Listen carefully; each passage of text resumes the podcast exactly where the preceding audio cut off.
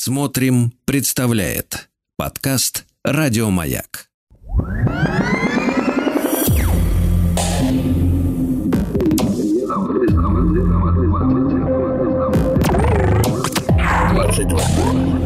Объект. Объект 22.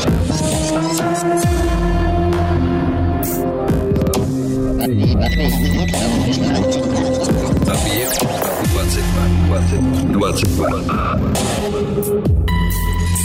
Объект 22. На маяке.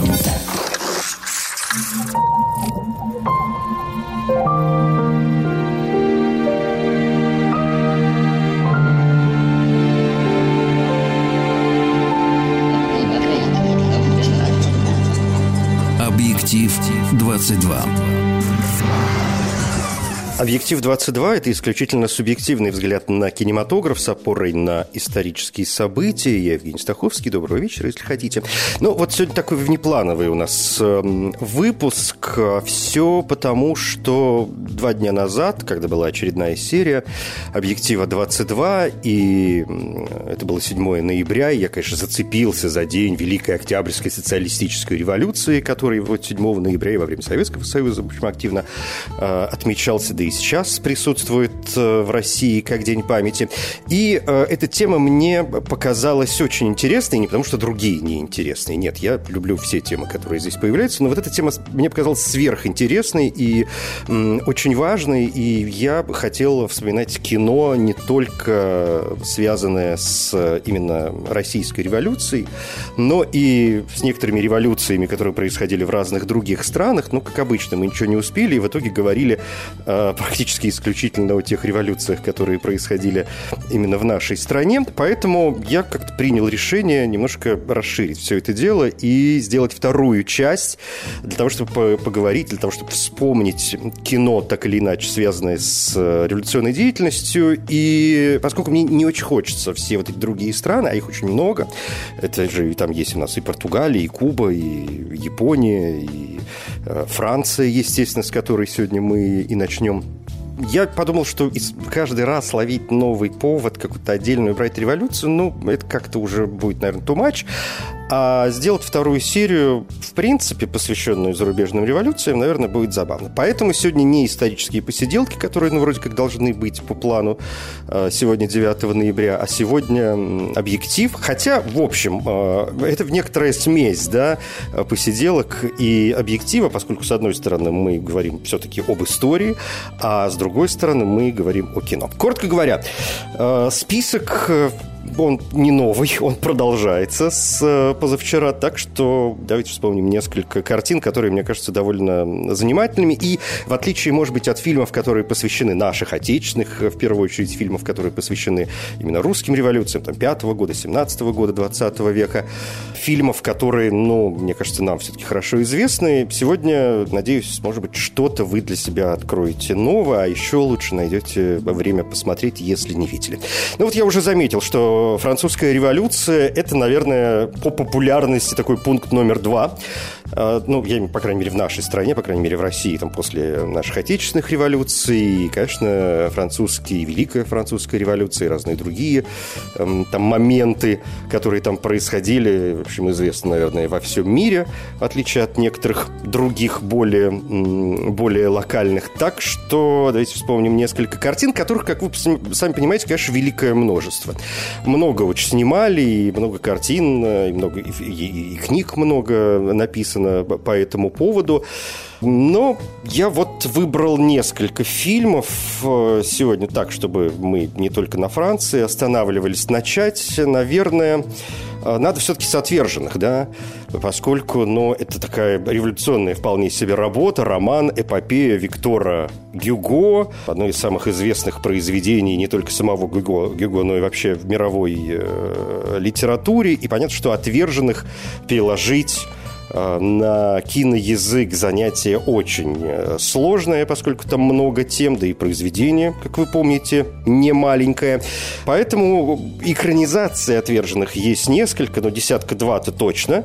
И понятно, что в большинстве своем там, конечно, серьезные упущения по сравнению с книгой. Э, и часто берется ну, какая-то такая, знаете, одна, ну, может быть, две линии, которые укладываются, на что-то перерабатывается, что-то дорабатывается. И фильм «Отверженный», например, появился еще в 1913 году. А, немая, естественно, картина, и то она, знаете, это не просто вот фильм и фильм, нет, это такая четырехсерийная история, которая, надо сказать, была очень популярна и вообще в мире, и в России, кстати, в том числе кинокомпания Пате всем этим делом занималась. Режиссером выступил Альбер Капелани, если произносить да, его именно на французский манер, поскольку ну, он все-таки французский. Кинорежиссер парижский, кинорежиссер, родился он в Париже, и вот он сделал в 1913 году э, такую версию «Отверженных». Потом э, и в немые годы кино было несколько постановок, но если обращаться к более-менее известным, то это, наверное, все-таки фильм 1958 года, совместная французский германская постановка. А, Жан-Поль Лешенуа занимался режиссурой. Эм, этот фильм интересен как минимум тем, что здесь Жана Вальжана, одного из центральных персонажей, отверженных, э, играет Жан Габен, что само по себе уже привлекает внимание. А тут еще Бурвиль, тут еще Бернар Блие, тут еще Даниэль Делорм. Ну, в общем, э, есть на кого посмотреть. Или, наверное, довольно популярной была картина 1995 года, потому что она поставлена, а, Клодом Лелюшем, одним из самых известных французских и популярных э, кинорежиссеров. И здесь в роли Жана Вальжана Жан-Поль Бельмондо, что, опять же, э, довольно серьезно привлекает к себе внимание. А еще здесь э, в роли мадам Тенардье выступает они Жирардо. А, так что вот э, эту экранизацию, наверное, тоже стоит э, упомянуть. Был фильм и 98 года с Лемом Нисоном, Джеффри Рашем, Умой Турман и Клэр Дейнс. Ну и э, была довольно большая, очень серьезная, всемирно известная, очень популярная и очень хорошая попытка экранизации. Это мюзикл «Отверженный», который был э, поставлен в 2012 году. И здесь Хью Джекман Э, Рассел Кроу. Джекман играет Джана Вальжана. Кроме того, здесь э, инспектора Жавера играет Рассел Кроу. Кроме того, здесь появляются Аманда Сейфрид, э, Саша Барон Коэн. Э, Энн Хаттуэй, Хелена Бонем Картер, Эдди Редмейн. В общем, звездный, конечно, состав. Фильм, который получил несколько номинаций, в том числе и на «Оскар». Энн Хаттуэй э, получила за женскую роль второго плана. Кроме того, фильм оценили за грим и прически и за лучший звук. Но это вот то, что касается отверженных. Э, хотя, еще раз скажу, да, есть масса экранизаций, не только вот те, которые я назвал. Здесь, в принципе, можно составлять для себя самого коллекцию настоящую. При желании, знаете, можно посмотреть все. Что-то понравится больше, что-то понравится меньше. Но это вот та история, которая, ну, я не знаю, как Дон Кихот или как Ромео и Джульетта, она бесконечная. И если не каждый год появляются попытки экранизации или фантазии на тему, то, в общем, это происходит довольно часто. Но это такой пункт первый относительно известных работ. А, что до других картин, то, наверное, я бы вспомнил сегодня фильм под названием «Дантон». Это картина, а, которую снял Анджей Вайда. И это французско-польский, разумеется, фильм, поскольку Вайда поляк, довольно длинная, почти двух с половиной часовая а, работа на французском языке. Фильм 1982 года. И Вайда снимал этот фильм уже после того, как он э, переехал во Францию. Если о сюжете, то название в данном случае говорящее, Дантон, известный э, деятель, французский юрист, политик, который сыграл довольно серьезную роль во время французской революции. И действие здесь происходит в Париже. Весна 1794 года. Понятно, что обстановка э, совершенно, совершенно не мягкая. И вот депутат-якобинец Дантон возвращается в Париж для того, чтобы защищать мир, для того, чтобы положить конец террору вот этому периоду. В котором существовала французская революция, да, и это там 1793, как раз 1794 годы, хотя некоторые историки пытаются нас подвинуть в некоторые другие года, но все равно как-то, мне кажется, принято 93-94 годы 18 века в первую очередь здесь иметь в виду. А поскольку Дантон, он популярен, он популярен среди народных масс, парижских народных масс, его поддерживает национальное собрание, у него, конечно, есть влиятельные друзья, которые тоже помогают ему всяким разным способом. И вот он бросает вызов Робеспьеру и Комитету общественного спасения, которым он э, руководит. Ну и, собственно, дальше мы уже углубляемся в историю и наблюдаем вот за этим противостоянием и за некоторыми моментами, которые происходили во время той французской э, революции. В основе здесь э, пьеса 1929 года, и это пьеса, которую написала Станислава Пшибышевска, польский драматург, которая как раз была наиболее известна своими произведениями о французской революции. И вот эта ее работа 1929 года, наверное, главное ее произведение. Его иногда, знаете, называют одним из самых образцовых работ о революции. И вот она легла в основу фильма Анджея Вайды под названием «Данто». А, еще один фильм. Э, это картина 89 года, французско-бельгийская постановка, режиссер э, Анрик Соньо. Этот фильм называется «Маркиз». И нетрудно догадаться, что, в общем, тоже говорящее название, хотя я понимаю, возможно, разночтение, но нет, вы правы, речь здесь идет о маркизе Десаде. Фильм основан на его биографии, периоде его пребывания в Бастилии накануне Великой Французской революции. Там он пишет э, свои произведения, а вокруг, конечно, заговоры, вокруг, конечно, интриги и вообще вокруг э, революции. Но в целом это вымышленная история, да. Создатели здесь не особо пытались как-то вот исторически проникнуть в саму биографию Франскиза де Сада.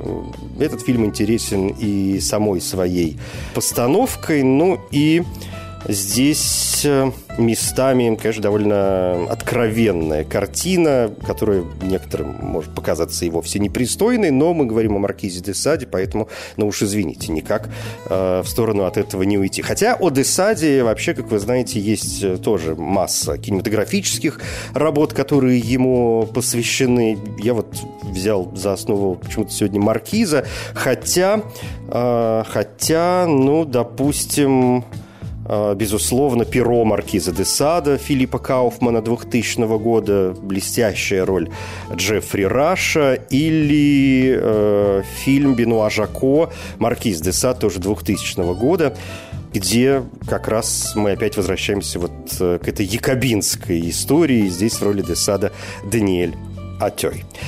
Еще одна картина, касающаяся французских революций, которую сегодня хотелось бы вспомнить, это, в общем, классическая постановка, которая широко известна. Э, это фильм под названием «Шуаны», французский черно-белый художественный кинофильм 1947 год. Анри Калев здесь выступил в качестве режиссера. В главной роли Жан Маре. В основе одноименное произведение Анаре де Бальзака, его исторический роман, он называется чуть-чуть шире, «Шуаны» или «Британь» в 1799 году. Но здесь вот опять же Великая Французская революция, и поскольку даже в названии э, упоминается Британь, то понятно, что дело происходит в Британии, и там э, затевается восстание, контрреволюционное восстание крестьян и шуаны, в данном случае. Это вот те крестьяне-шуаны. А, в истории этот момент вообще известен как восстание шуанов, эпизод французской э, революции, когда крестьяне-роялисты выступили против первой республики в западных, некоторых западных департаментах э, Франции, и в частности именно в Британии. Там было несколько таких вылазок, которые с 1794 по 1800 год осуществлялись. И название происходит вот от прозвища братьев, возглавлявших это восстание. В частности, здесь можно вспомнить Жана Коттеро, предводителя как раз шуанов, от него и получивших свое название. Он был сапожником и стал еще в 1792 году во главе мятежа, организованного в интересах короля, и установил отношения с восставшими в Вандее, это департамент на западе Франции. В 1794 году Жан Каттеро был уже убит. И вот эта картина, она, собственно говоря, и отсылает нас к э, истории шуанов, о которой, может быть, как раз многие слышали благодаря роману Оноре де Бальзака, а кто-то вот благодаря этому прекрасному э, фильму. Хорошо, что у нас нашелся повод его вспомнить. Фильм был действительно очень успешный, и даже в Советском Союзе он демонстрировался. Ну, в общем, понятно почему. Всякие революционные веяния всегда у нас тут были популярны. Кстати, о Советском Союзе. У нас ведь тоже снимали картины, которые посвящены были не только отечественным революциям, но и, например, французской революции. Есть ведь совершенно классическая постановка черно-белая Григория Козинцева и Леонида Трауберга. Фильм 1929 года, который называется «Новый Вавилон». У него есть другое название «Штурм неба» неба, но, мне кажется, Новый Вавилон более известно, более э, популярно, и здесь Франция в 1870-е годы. Парижская коммуна, послевоенные беспорядки э, франко-прусской войны, а Новый Вавилон – это название большого универмага, который находится в Париже. Там работает девушка-героиня, которая участвует в коммуне, но понятно, что помимо нее есть другие персонажи, и там есть молодой человек, с которым, значит, у нее происходят определенного рода взаимоотношения, и, естественно, э, они находятся по разные стороны баррикад, ну и вообще такая любовь во время политических потрясений, тема э, и в кинематографе довольно популярная. Ну вот, Россия за нее решила взяться. Этот фильм интересен еще и потому, что здесь в ролях разных появляются Сергей Герасимов, здесь появляется Всеволод Пудовкин, здесь э, Тамара Макарова, а еще здесь музыка Дмитрия Шестаковича. Он написал музыку, оригинальную музыку к «Новому Вавилону», и, если мне не изменяет память, это вообще его первая работа в кинематографе, да. Шестакович писал музыку для других фильмов, уже в более поздние годы, но вот «Новый Вавилон» все-таки, мне кажется, стал для него первым. Ну, если вдруг ошибаюсь, это не очень важно. Главное, что он там точно есть.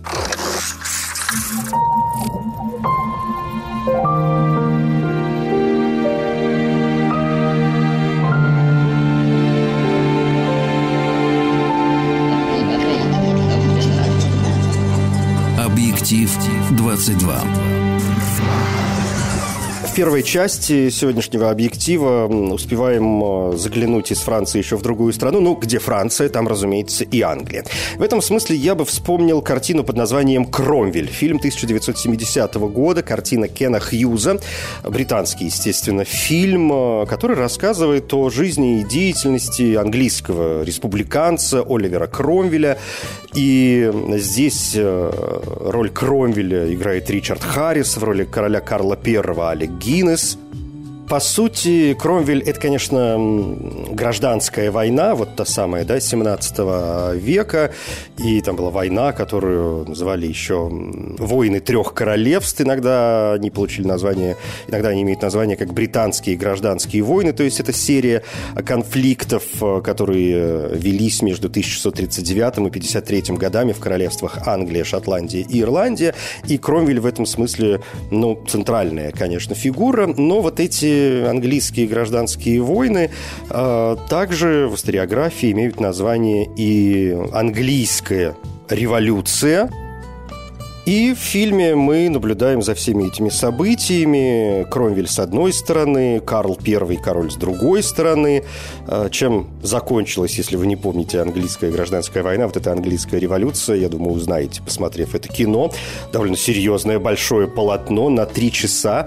А, есть э, такая изначальная режиссерская версия, хотя для кинотеатров фильм тогда подсократили. Есть более короткая версия на 2 часа 20 минут. А, наверняка сегодня можно найти и одну, и вторую. Это уж сколько вы сидите. Фильм э, был очень популярен. Он получил две номинации на «Оскар» и за лучший оригинальный саундтрек Фрэнк Кордел, британский композитор, им занимался. Здесь была только номинация, а вот лучший дизайн костюмов здесь э, такая уверенная победа. Объект 22.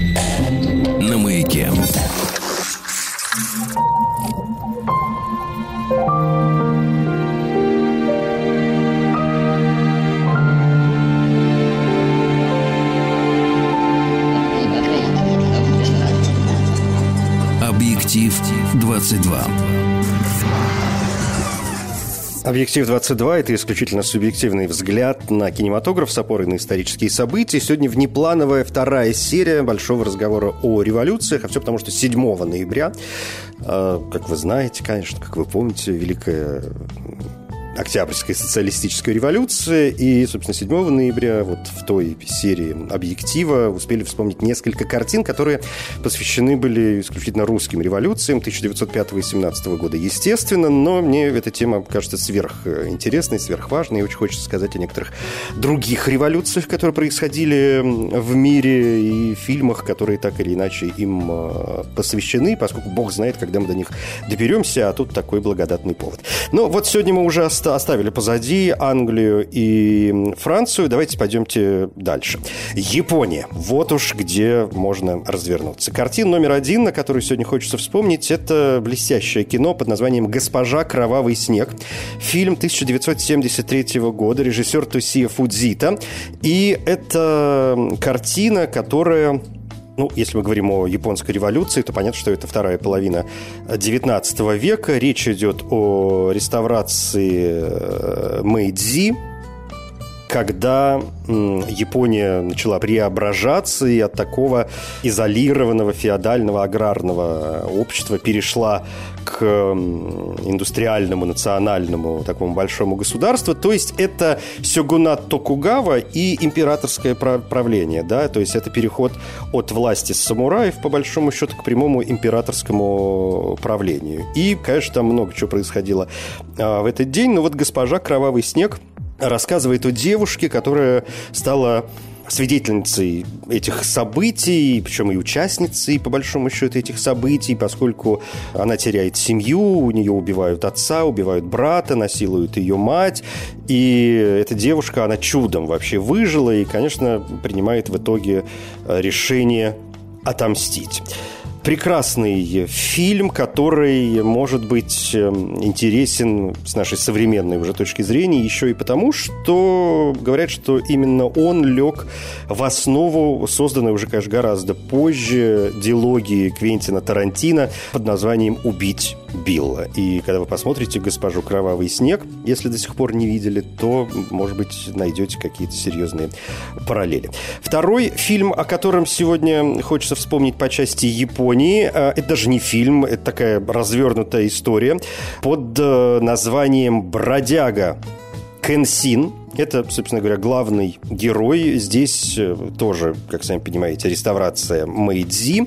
И Химура Кенсин – это воин, бродячий воин, который путешествует по Японии и предлагает помощь всем, кто в ней нуждается. Собственно, есть фильм под названием «Бродяга Кенсин». Это 2012 год, а у него еще и два продолжения. «Бродяга Кенсин. Великий Киотский пожар» и «Бродяга Кенсин. Последняя легенда», где э, этот фильм уже вышел в 2014 где Кенсин э, вступает в борьбу с э, нехорошим человеком, который решил свергнуть правительство Мэйдзи Зи и подчинить себе всю Японию. Очень увлекательная, надо сказать, история. Понятно, что это сделано по манге. Понятно, что здесь э, много вымышленного. Это такие боевички довольно интересные. И в роли Химуры Кенсина, бывшего Хитакири, бывшего наемного убийцы, а теперь бродяги, э, его роли Такеру Сато,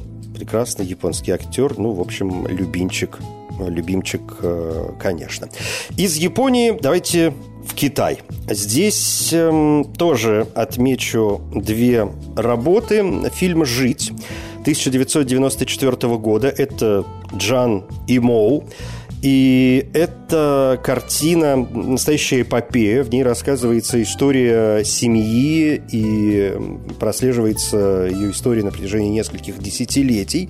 40-е, 70-е годы, то есть э, после гражданской войны э, в Китае до культурной революции. И это серьезное, конечно, полотно. С революциями по-другому не получается. Здесь, в общем, два почти с половиной часа. Это фильм, где в одной из э, главных ролей Ю этот фильм был показан на разных кинофестивалях, в том числе на Канском кинофестивале, где получил гран-при а, это вторая по значимости, если помните, вторая по значимости награда после «Золотой пальмовой ветви». Но вот гран-при жюри, э, приз экуменического жюри, и Гаю получил приз как э, лучший актер. Кроме того, фильм «Жить» получил номинацию на «Золотой глобус» за лучший фильм на иностранном языке.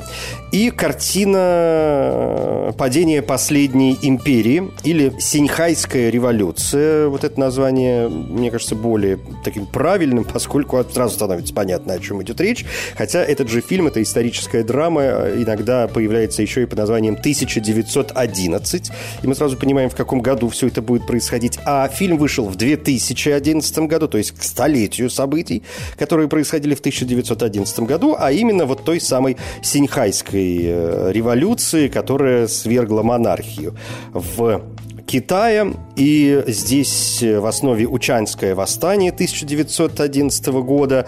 А потом было множество других восстаний. Это фильм, который как раз рассказывает о восстании в Учане и об отречении малолетнего императора Пуи и провозглашении республики. А, единственное, что мне здесь осталось сказать, это то, что этот фильм поставил Джеки Чан между прочим. Он же и в главной роли, в роли Хуан Сина, вот этого китайского государственного деятеля, революционера, который стал первым руководителем армии Китайской Республики в октябре-ноябре 1911 года. Международным критикам, таким большим академическим фильм э, не очень понравился. Они усмотрели в нем какую-то пропагандистскую составляющую, но как бы то ни было, мне кажется, это, в общем, достойное, интересное, хорошо смотрящееся кино, очень увлекательное, несмотря на, может быть, не очень внятный сценарий, но очень хорошая постановка. Режиссура действительно достойная. Так что 1911 или Синьхайская революция – это вот, э, пожалуйста, фильм 2011 года. А теперь в другие, в другие исторические моменты. Допустим, э, почему бы нам не отправиться к Туссену Лувертюру? Собственно, и фильм под названием Туссен Лувертюр – это следующий пункт. И это Гаити. И мы сразу понимаем, люди знакомые с историей, в общем, естественно, сразу понимают, что речь пойдет в этом фильме о Туссене Лувертюре, э, человеке, который родился в бедности, в рабстве вообще, в Сан-Доминго, которая тогда была французской колонией. Все это вторая половина 18-го, начала 19 века. И в итоге Туссен Лувертюр стал гаитянским генералом, и это наиболее выдающийся лидер гаитянской революции. Фильм 2012 года Филипп Ньянг его поставил э, под французским протекторатом. И здесь э, три часа где мы видим, о, где мы видим такое начало да, движения Туссена Лувертюра, а потом уже и все, что приводит к этой революции, в общем, события, э, которые ее сопровождают. После этого, как мы знаем, Сан-Доминго стал называться Гаити, и Туссен Лувертюр, собственно, ценой своей жизни, разумеется, делает страну первым независимым, э, таким колониальным, да, в прошлом государством, из которого будет окончательно изгнано рабство.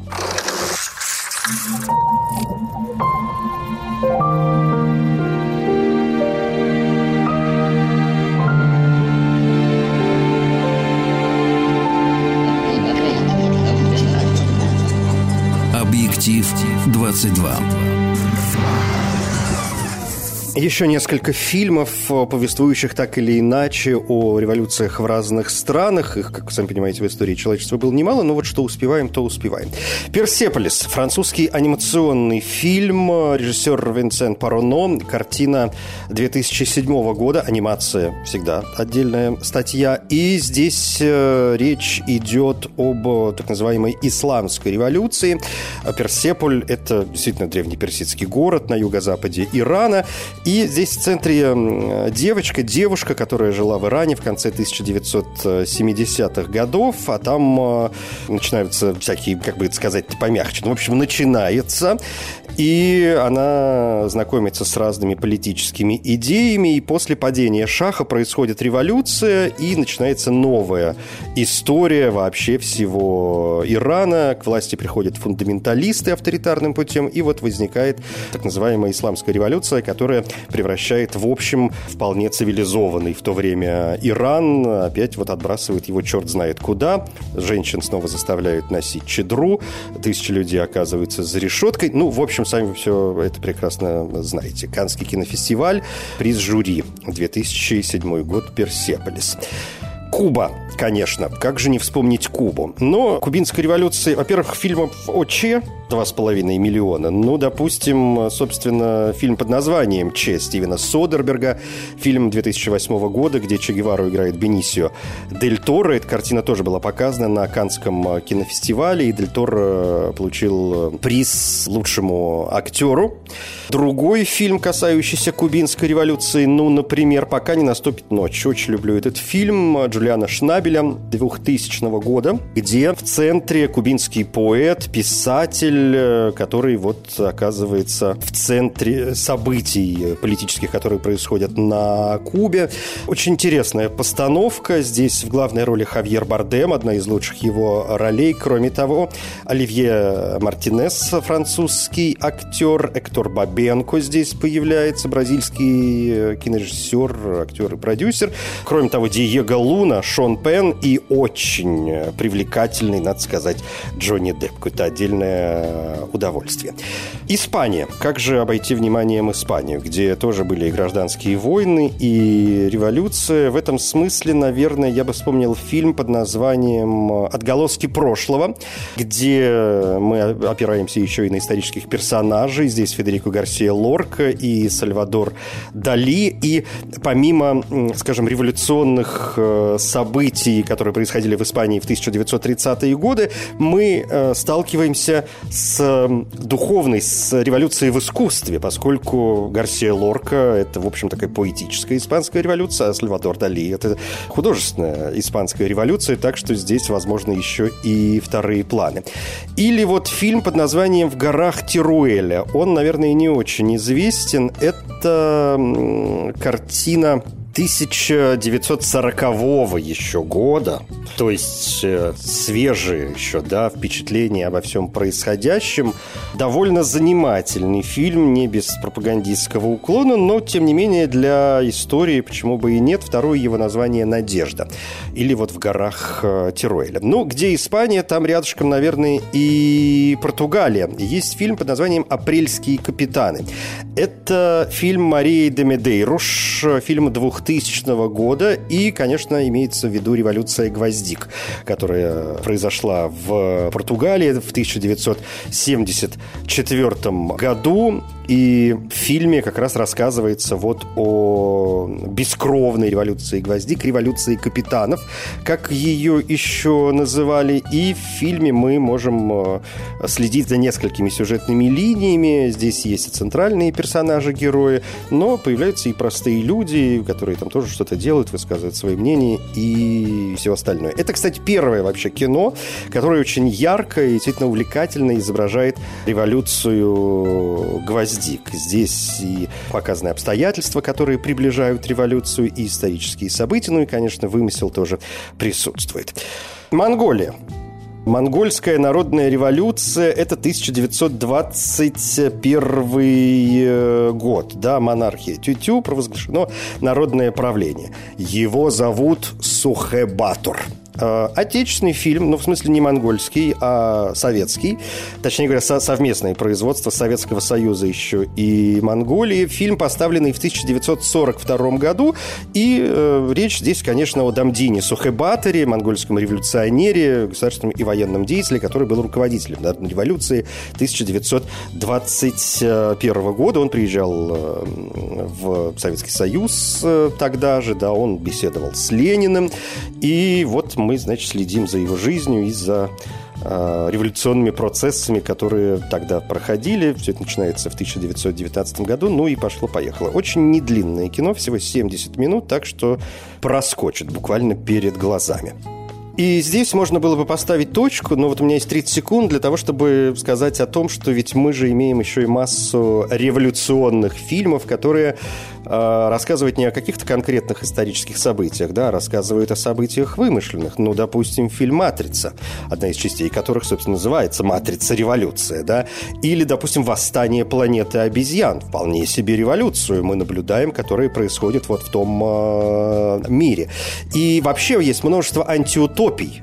Э, огромное количество антиутопий построены именно на революционной форме. Здесь тебе и «Голодные игры», и «Дивергент», и «В», значит, «Вендетта», и «451 градус по Фаренгейту», и бог знает, что еще. Список можно продолжать очень долго. Так что вот хотя бы в двух словах, но я считаю должным и нужным э, эти картины обозначить. А на этом, собственно, и все. Это «Объект-22», Евгений Стаховский. Спасибо.